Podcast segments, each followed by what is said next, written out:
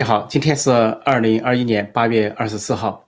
今天这个节目以直播的方式进行。照例呢，我先做新闻报道、新闻评述，然后接受呃观众的提问，在线互动、在线问答。现在浙江官场震动，浙江是习近平的权力发祥地。现在是浙江的习家军或者说浙江新军是乱成一团。呃，在浙江呢，就是周江勇，呃。这个杭州市委书记落马之后，现在是议论纷纷，说更多的人可能落马。那么现在，呃，亲戚媒体承认说，主导这一波的是赵乐际。说虽然这个北戴河会之后，七常委都有活动，说赵乐际没有露面，但是他的主导对周江勇等人的查办。那么有可能赵乐际对更多人动刀。说现在，呃，中纪委的网站刊登说，在浙江、杭州的市的纪委和监委呢。要进行自查自纠行动，这个自查自纠说会涉及到二万五千多干部，要自查自纠这个政商关系，就是包括退休的、离休的人。那么这个杭州官场是一片恐慌，因为这一查的话呢，要么有人投案自首，要么被这个抓捕，有可能扯出更多的人物。而这个涉及的公司呢，叫蚂蚁集团呢，说深夜发表声明，在八月二十号深夜发表声明，说有关说。周江有没有点名字？说有人突击入股、突击退股的事，说完全是谣言。说呃，这个蚂蚁上述上市啊，遵守了两地的法规，也就是中国和美国的法规。说并没有这样的事。说对谣言者要以怎么样采取行动？但对他这个辟谣呢，人们都不相信，认为蚂蚁上述或者阿里巴巴后面牵涉众多的政商关系，特别是习家军的关系。那么就在这个时候，呃，浙江省委和杭州市委都显得很紧张，说是传达了习近平的指示，尤其是杭州市委讲到，说是要遵守政治规矩和政治纪律。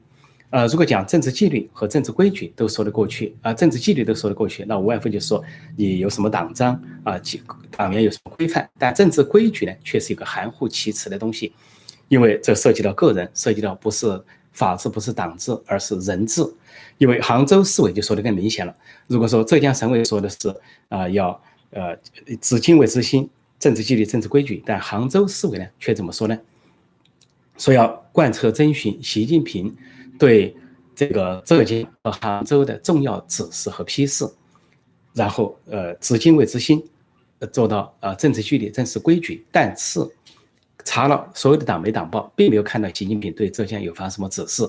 啊，包括人民日报、新华社、环球时报或中央电视台没有这样的指示，这说明习近平有指示批示，但是是秘秘密的指示、秘密的批示。针对这件事情，究竟做出了什么指示和批示，不得而知。但给人的感觉应该说是一个帮规，就是在叫浙江官场要稳住阵脚。其中有一句话非常的神秘。说要从政治的角度来看这件事情，判看办案，因为办案就是办案，也就是司法问题，就是纪律问题，就是违纪违法的问题。但是要从政治的角度来看，那就在暗示浙江官场，这意味着高层的权力斗争，叫大家要注意站队了，说不要惊慌，也就是说你们要订立攻守同盟，不要扯出更多的习家军人物，尤其不要扯到高层，尤其不要扯到习近平本人。这就是政治规矩所暗示的帮规。政治纪律指党的那一套，政治规矩指的是习家军内部的这一套。那么就是为了二十大权力卡位。那么现在中纪委对浙江的呃习家军动手了，而国务院对河南的习家军动手了。那么习近平就发出了下面稳住的这个信号。而习近平本人呢，呃亮相八月二十号亮相在。河北的说塞汉坝参观林场，以显示自己平安无事。但是他随行人员习家军呢，都显得神情紧张而且凝重。无外乎陪同他的就是几个，一个中办主任丁学祥，一个是副总理刘鹤，还有一个中组部长陈希。那么丁学祥显得神情呢正常一点，但是刘鹤和陈希都显得心情沉重，神情很紧张。啊，刘鹤是紧张的注视着习近平，这个陈希呢是愁眉。啊，可以说愁眉苦脸，戴着个眼镜，显得头发更斑白了。因为他是中组部长，他专门在调配全国的干部，让习家军去卡位。但是现在习家军卡位遇到了问题，那不仅遇到了问题，现在又一个重磅的重头的习家军人物有可能被扯出来。这个人是啊，陈伟俊，他也在温州做市委书记。但是离奇的是，他今年六月份调到了新疆，当新疆党委书记兼自治区常务副主席。但是他这个温州市委书记仍然没有辞职，就说跨省兼职，这是习近平、习家军的一套。包括郑州市委书记徐立毅也是这样的情况。徐立在二零一九年调到，他是本来是杭州市长，再者也是温州市委书记。他的杭州市长任上调到河南去卡位，当了郑州市委书记，但是居然他杭州市长继续兼职，兼职到二零二零年四月，也就兼职了十个月才去职。跨省兼职，这个应该说在党内是违反规矩的啊，违反相应的纪律。但为什么习近平和习家军要跨省兼职呢？跨省兼职的意思就是说，哪里出现了空位，这个中组部长陈希要调习家军去补位，但是呢，原来的位置呢又找不到合适人，不能让其他派系上来，就暂时占着，所以占两个位置。徐立毅占两个位置，二零一九、二零二二占跨省的贵郑州市委书记和杭州市长，而现在这个陈伟俊有跨省的占了一个新疆的。呃，这个自治区副主席，而且是常务副主席，又赞助这个温州市委书记，继续赞助，现在还赞助。这个是习习习家军的习家军习家军的一套。但是陈伟俊现在可能要惹麻烦了，因为在浙江，这位女律师就是宁波市海曙区的区委书记楚梦行的妻子啊，胡春敏、胡敏春。胡美春举报的过程中，指到另外一个领导现在浙江盛传可能就是陈伟军，因为他说这个周江勇呢是用五亿投资蚂蚁啊蚂蚁金服，后来被退了五点二亿都退出，而另外一个领导是五千万入股，退了五千二百万，现在盛传就是这个陈伟军，因为他们没有点名的说，说的是一个在湖州、温州为官，后来又当了跨省当了副省级领导的人，那么就指的陈伟军。这个陈伟军呢，就涉及到温州官场的这个腐败，因为现在呢，兼的温州市委书记还是陈伟军，上面就是周江勇，再上面呢就是徐立毅，再上面是陈毅新，这就是习家军从温州市委系下来的系列。而陈毅新调到了政法委当秘书长，高升了；而这个徐立毅调到了郑州当市委书记，也高升了；而这个周江勇调到。啊，杭州当市委书记，并且计划下到广东省当副书记，最后呢接广东的班，深圳政治局委员。那么再接下来就是这个陈伟俊，也就是温州的四任后三任显然都涉入了，现在都出了问题。从徐立毅到周江勇到陈伟俊都出了问题。陈一新有没有出问题？其实习派有个微妙的动作，就是发出了反扑的信号。突然，这个清晰媒体刊登一个说有一个片子叫《扫黑风暴》。说电视剧正在放映，表示继承了扫黑除恶，但是说总顾问就是政法委秘书长陈毅新，那么就暗示习家军要威胁其他派系。最近两天的确对非习派逮了几个人，比如说甘肃省有个常务副省长叫宋亮，本来在一月份落马，最近呢突然宣布，呃二二十三号突然宣布呢对他执行逮捕。这个宋亮涉及了什么？宋亮长期在内蒙古当官。当过内蒙古的各个市的党委书记，后来当过交通厅长。那么习近平呢，在内蒙古号称要倒插二十年，在其他地方不倒插二十年，专门在内蒙古倒插二十年，目的是要针对胡春华和布小林。因为胡春华二十年前呢，在呃蒙内蒙古主政当个党委书记，如果能插了他有问题，就能把团派的接班人拉下来。但是显然没有拉下来。另外呢，针对布小林，因为布小林是太子党红二代人物，在自治区为官。但是显然把布小林也拉不下来，只能呢就是把布小林从那个位置上拉下来，因为民族问题双方发生分歧。但是布小林到了人大当一个副主任，那么但是把这个宋亮啊，这个宋亮就是在内蒙古长期为官，前几年才调到甘肃啊去当这个副省长，后来当了常务副省长。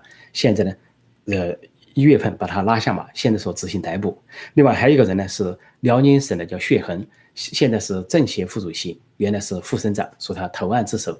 另外还有一个人呢，是刚刚发生叫蒙永山，说是青海的一个检察长，他落马之后也说执行逮捕。这三个人都这三天发布的，这两天发布的，发布的有一个特点，就这三个人都属于国家监委管，因为副省长也好。这个检察长这类哈，他不是中央纪委管，中央纪委主要管党委书记、省委书记、副书记、市委书记这一套，那么就是国家监委在管，就是杨晓渡，杨晓渡是政治局委员、中纪委副书记、国家监委主任，是习近平的人。那么就说习近平的人也在动手整非习派，那么非习派腾出的位置要交给习派，但是呢，中纪委呃常政治局常委、中纪委书记赵乐际在对习派习家军动手，这就是这个错综复杂的局面。那么在这个局面中呢，呃，所发出习习近平所发出的信号就是紧急，紧急是两个官场的紧急了，浙江官场紧急，还有就是河南官场紧急。尽管现在外面有风风也呃风风雨雨啊传言，好像故意把这个浙江官场的事情说成是习近平对国场国呃这个浙江官场的整顿，但其实是啊赵乐际对浙江官场的整顿，而这个整顿会持续下去，持续震荡。那么如果说陈伟俊被拉下马，那就更多人会被拉下马，而周江勇。如果说啊坦白交代一些事情的话呢，那么有更多的高官会被拉下马。而这个周江友之所以呃这个胡敏春举报了他们三人之后，他老神在在，另外两个人这个他自投诚了啊自动投案，一个是张水堂七月份自动投案，他以前是啊浙江省的副秘书长，还有一个是啊马晓辉自动投案，他是这个。呃，人大常委会的这个主任啊，副主任、副主任、党组书记、副党组书记，但是周江勇之所以老神在在，无所谓的样子，就认为有习近平这个保护伞在保住他，他是枝江新军的新星，明日之星，新贵，他不怕。结果没想到中纪委对他下死了，就在北戴河会议之后。那么现在两大官场的看点是什么呢？搞攻守同盟，这个浙江官场搞攻守同盟，习近平暗示了他们要搞攻守同盟。那么在调查的过程中，中纪委。恐怕要突破重重的障碍，层层的迷雾，因为浙江官场会官官相护，会自保，他得到习近平的暗示，要遵守政治规矩、帮规。但是河南的习家军很难搞攻守同盟，因为河南的习家军是外地调过去的，可以说形同孤立。省委书记楼阳生是六月一号才入职，而这个郑州市委书记徐立玉是二零一九年入职，也就是两年。根基不深，其他人都是本地人，比如省长王凯，还有郑州市长侯宏都是本地人。那么他们要在这里搞攻守同盟很困难。但是居然河南省委书记楼阳生还没落马，而郑州市委书记徐立也没有落马，这两天还在活动。河南省委书记楼阳生是表态要配合中央，说是不隐瞒、不推诿啊，这个要遵守纪律。这个徐立毅也在市委里面表态。对形成对照的是，去年大瘟疫发生之后，湖北的省委啊省委书记蒋超良。啊，省长马国强很快就被习近平搞了个习习近平搞的靠边站了，然后被习家军人物所取代。而这个市委书记啊，呃，武汉的市委书，武汉市委书记马国强啊，武汉市委书记当时也被靠边站，而省长王晓东被架空。另外呢，市长周先旺活动了一阵，武汉市长活动了一阵，后来被调到了虚职，是武汉市的什么政协副主席，调为虚职。就整个湖湖北省委省省政府，呃，还有这个。武汉市委市政府都换了人，多数都换成了习家军的人。但是这次河南发生这么大的事，死死了这么多的人，大洪水啊人祸，但是居然到现在还没有换人，就可以看到习近平习家军强力的想这个保持习家军的阵营。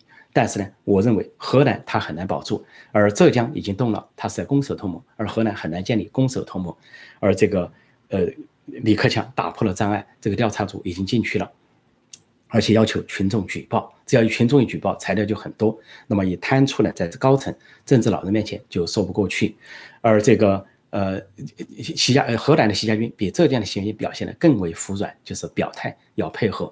所以目前啊，就是这个局面。那么由于呢，我在早上呢啊首次尝试直播，所以我呢就讲到这里，看看大家有什么提问，看大家有什么提问哈。现在的时间是八点十二分。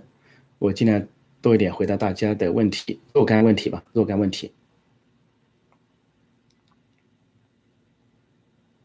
今天直播对，没错，直播现在呃，这个赶你们赶上了直播，现在是直播。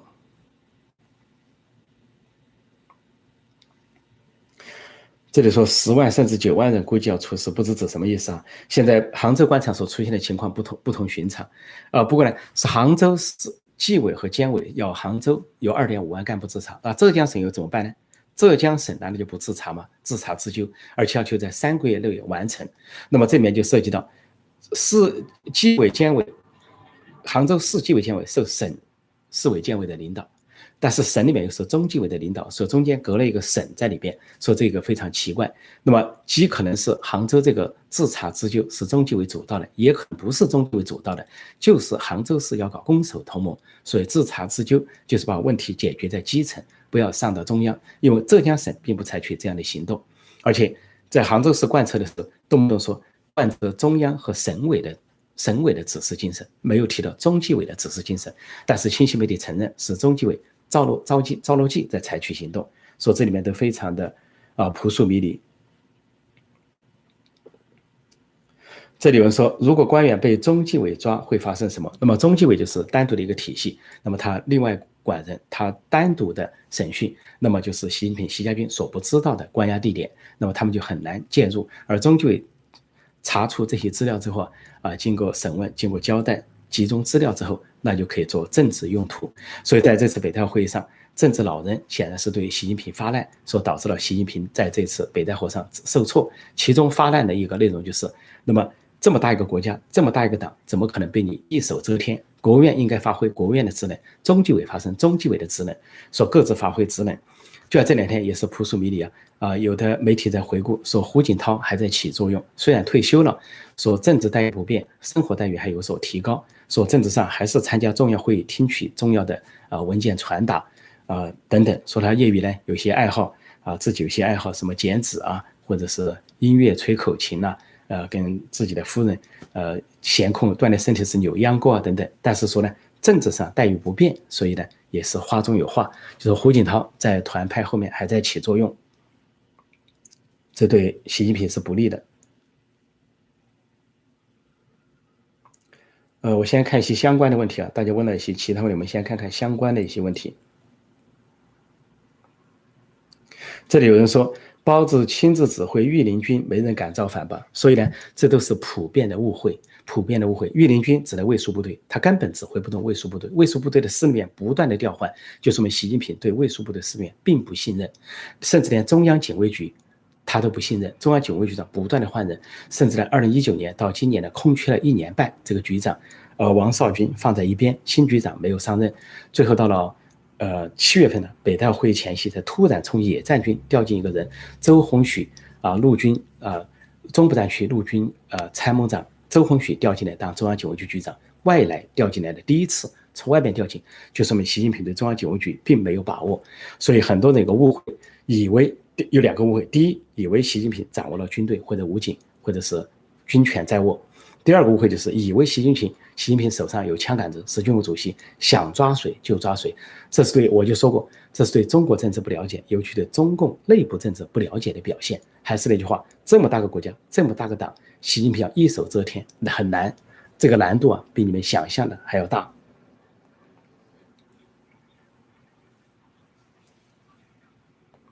好，我再看看相关的问题啊，相关的问题，我们今天看一下。这里有人说，本人认为习掌握不了军队，他会死得很难看。这就是北戴会议前夕所发生的一个动态，就是当时有一个军头发出了政变的威胁，就是北京武警总队司令员李维杰，那就说明习近平呢是其他军种控呃掌握不了，没把握。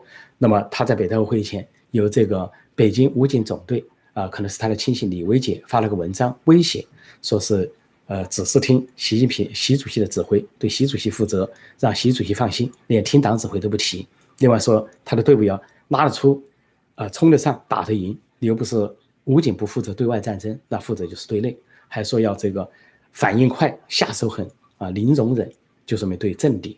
是我当时就说他是发出了政变威胁，但是我当时也下了个结论，他不敢政变，因为他如果只是靠这支军队，武警、北京总队的话呢，就算你有几万人。但是其他兵种如果不服，或政治老人和其他政治人物可以调动其他军力的话，那么双方就会搏杀，而习近平根本没有胜算，那有可能是搬起石头砸自己的脚，提前结束自己的政治生命。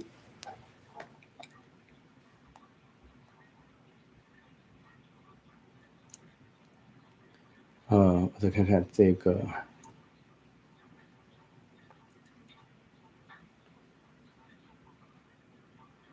这里说汪洋没实力，汪洋如果在呃呃，我说我首先报道汪洋说可能成为明年的接班人，成为总书记或者是更多的职务。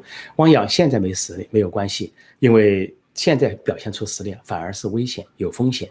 一个人他在接班前他最好是低调一点、中性一点，啊，灵活一点身段。接了班之后，那么自动去建设自己的实力。而汪洋广泛的背景他是团派，而且背后有啊李克强和。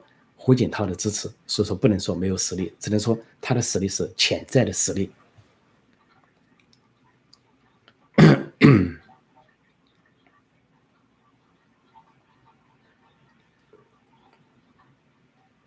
这里有人问赵乐际能否掀翻习家军？赵乐际锁定啊，这个浙江官场就是习近平的大本营，叫做浙江军、浙江新军。而他习近平还有一个官场是福建，叫做闽江新军。现在浙江为官的都是一些福建调过来的，那么浙江人也有一些不满。那么只要赵乐际锁定那个地方，就能给习家军构成压力，使习家军处于被动。只要这个高压态势啊保持一年，那对二十大就有利。另外，在郑州的习家军现在受到国务院的调查。必然会调查出问题。这场大水，这场人祸，究竟死伤人数多少？谁做出了怎样的决策？娄亚生和徐立毅这两个习家军该当何罪？这都对习家军构成重创。说这是二十大之前的这个权力博弈，而且这个跨省兼职的事情，像陈伟军也好，徐立也好，还有多少习家军卡位？说这就是为什么这次中组部长陈希啊，跟习近平露面之后，愁容满面啊，一副忧心忡忡的样子，恐怕他所发挥的作用也非常有限了。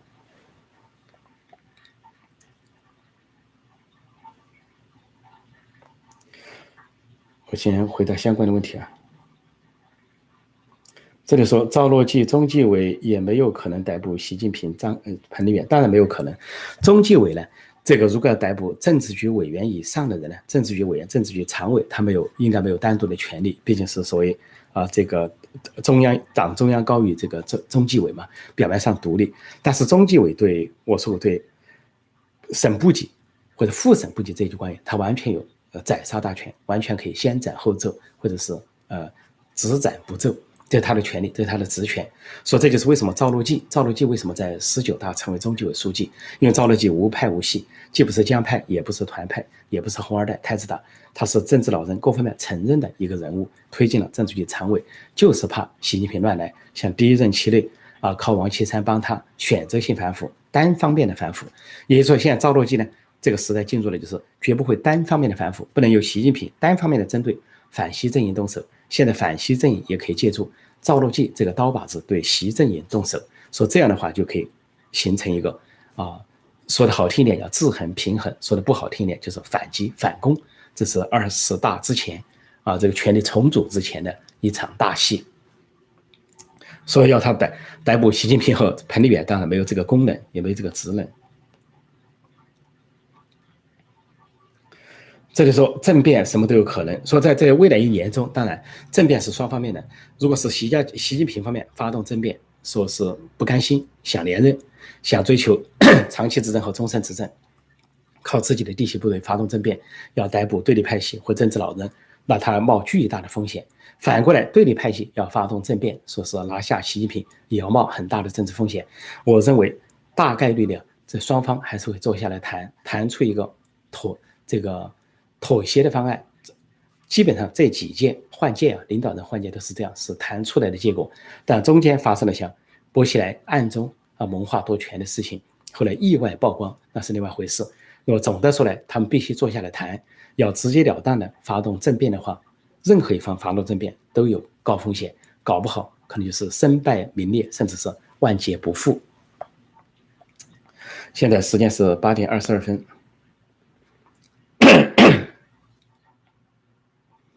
这里有人问陈老师，我想知道什么时候大陆百姓日子好过一点？大陆百姓任何时候都在说日子好过。如果从经济层面来讲，啊，自从改革开放以来就在说好过，还说强起来了、富起来了啊等等。但是真正要好过，还是要有政治上的权利。没有政治上的权利，就没有经济上的权利啊。有人说这个民主不能当饭吃，民主就是能当饭吃。因为在毛泽东时代，因为没有民主，四千三百多万人被饿死，因为他们不能阻止大跃进、毛泽东的莽盲动，也不能阻止文化大革命。北朝鲜没有民主，所以几十万人被饿死，因为他们不能阻止金正恩的先军政策，只照顾军队，先照顾军队，不照顾人民。所以同样道理，中国人民要真正过上好日子，经济化、社会多元化、国家法治化。就是不要搞人治，要搞法治。这里说，如果习下台后会不会有拨乱反正加改革开放二点零？呃，肯定会，这是最起码的。呃，就说中共党内他都会有一个拨乱反正，有一个所谓啊叫做啊正本清源，这是肯定的。对过去八九年、十年这个极左路线的一个清算或者是扭转，但是民间肯定是希望呢更进一步能够实现政治改革，能够走向文明世界，能够让中国民主化。但这些究竟能不能够出现这样的前景，要看到二十大的情况再说，二十大博弈的情况。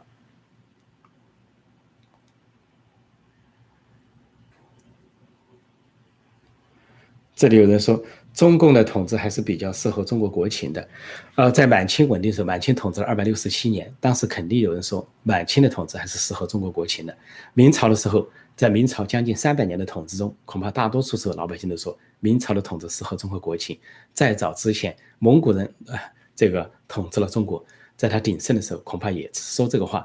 所以说这个话呢，实际上基本上就是啊，说的不好听啊，就是奴性人格了，被洗脑了。很坦率说。个人呢没有独立人格，没有站起来，没有成为国家的主人。如果你真正成为国家的主人的话呢，不是谁的统治，是人民当家做主。就人民手上要有选票，要有言论自由、新闻自由、出版自由、司法独立，要有自己能够选举啊，组建自己的政府、自己的领导人。如果做得不好，把他们拉下来。而官员的财产必须公开，让人民当家做主，自己掌握权力，自己来支配这个国家，那才是符合这个国情。任何国家都是都如此。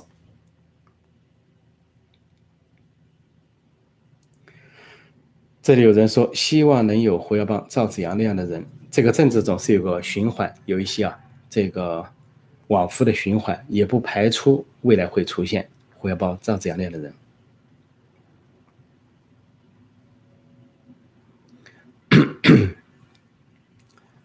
这里有人说，如果汪洋接任六中全会，会给个军委副主席他当吗？这个汪洋我说过，汪洋接班可能部分的接，可能全接。也就是说，习近平退可能半退，也可能全退。如果习近平恋战不走，要跟对方去蘑菇战，比如他要保持一个职位，军委主席，或者说是呃国家主席这一类的职务，呃，那汪洋一个可能是接一个呃总书记职务，第二个呢，李克强也可以接国家主席。再一个，如果统一起来的话，汪洋也可以全接。根据中共在八九之后形成的一个定制啊，就是党政军大权统一。但是呢，习近平呢是想效法他，第一他不想退，想连任。那么不能连任了，他想半退，保持一下军委主席，过一把瘾，像这个江泽民一样保持两年，或者像邓小平一样保持一届，这些可能都出出现，就看双方斗争力量的此消彼长，最后谁能够占上风。现在权力斗争还在路上。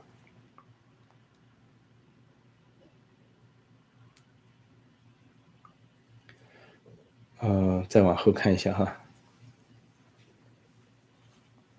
这里有人说武装起义革命，那这个这个最重要的是一个人要说什么，最重要是自己能不能干。现在千万不要指望别人哈。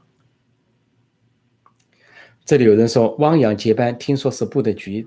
呃，破空怎么看？是这样的，有的亲戚媒体会放风，故意说成是汪洋的接班呢，是放的风，好缓和中美关系，不可能。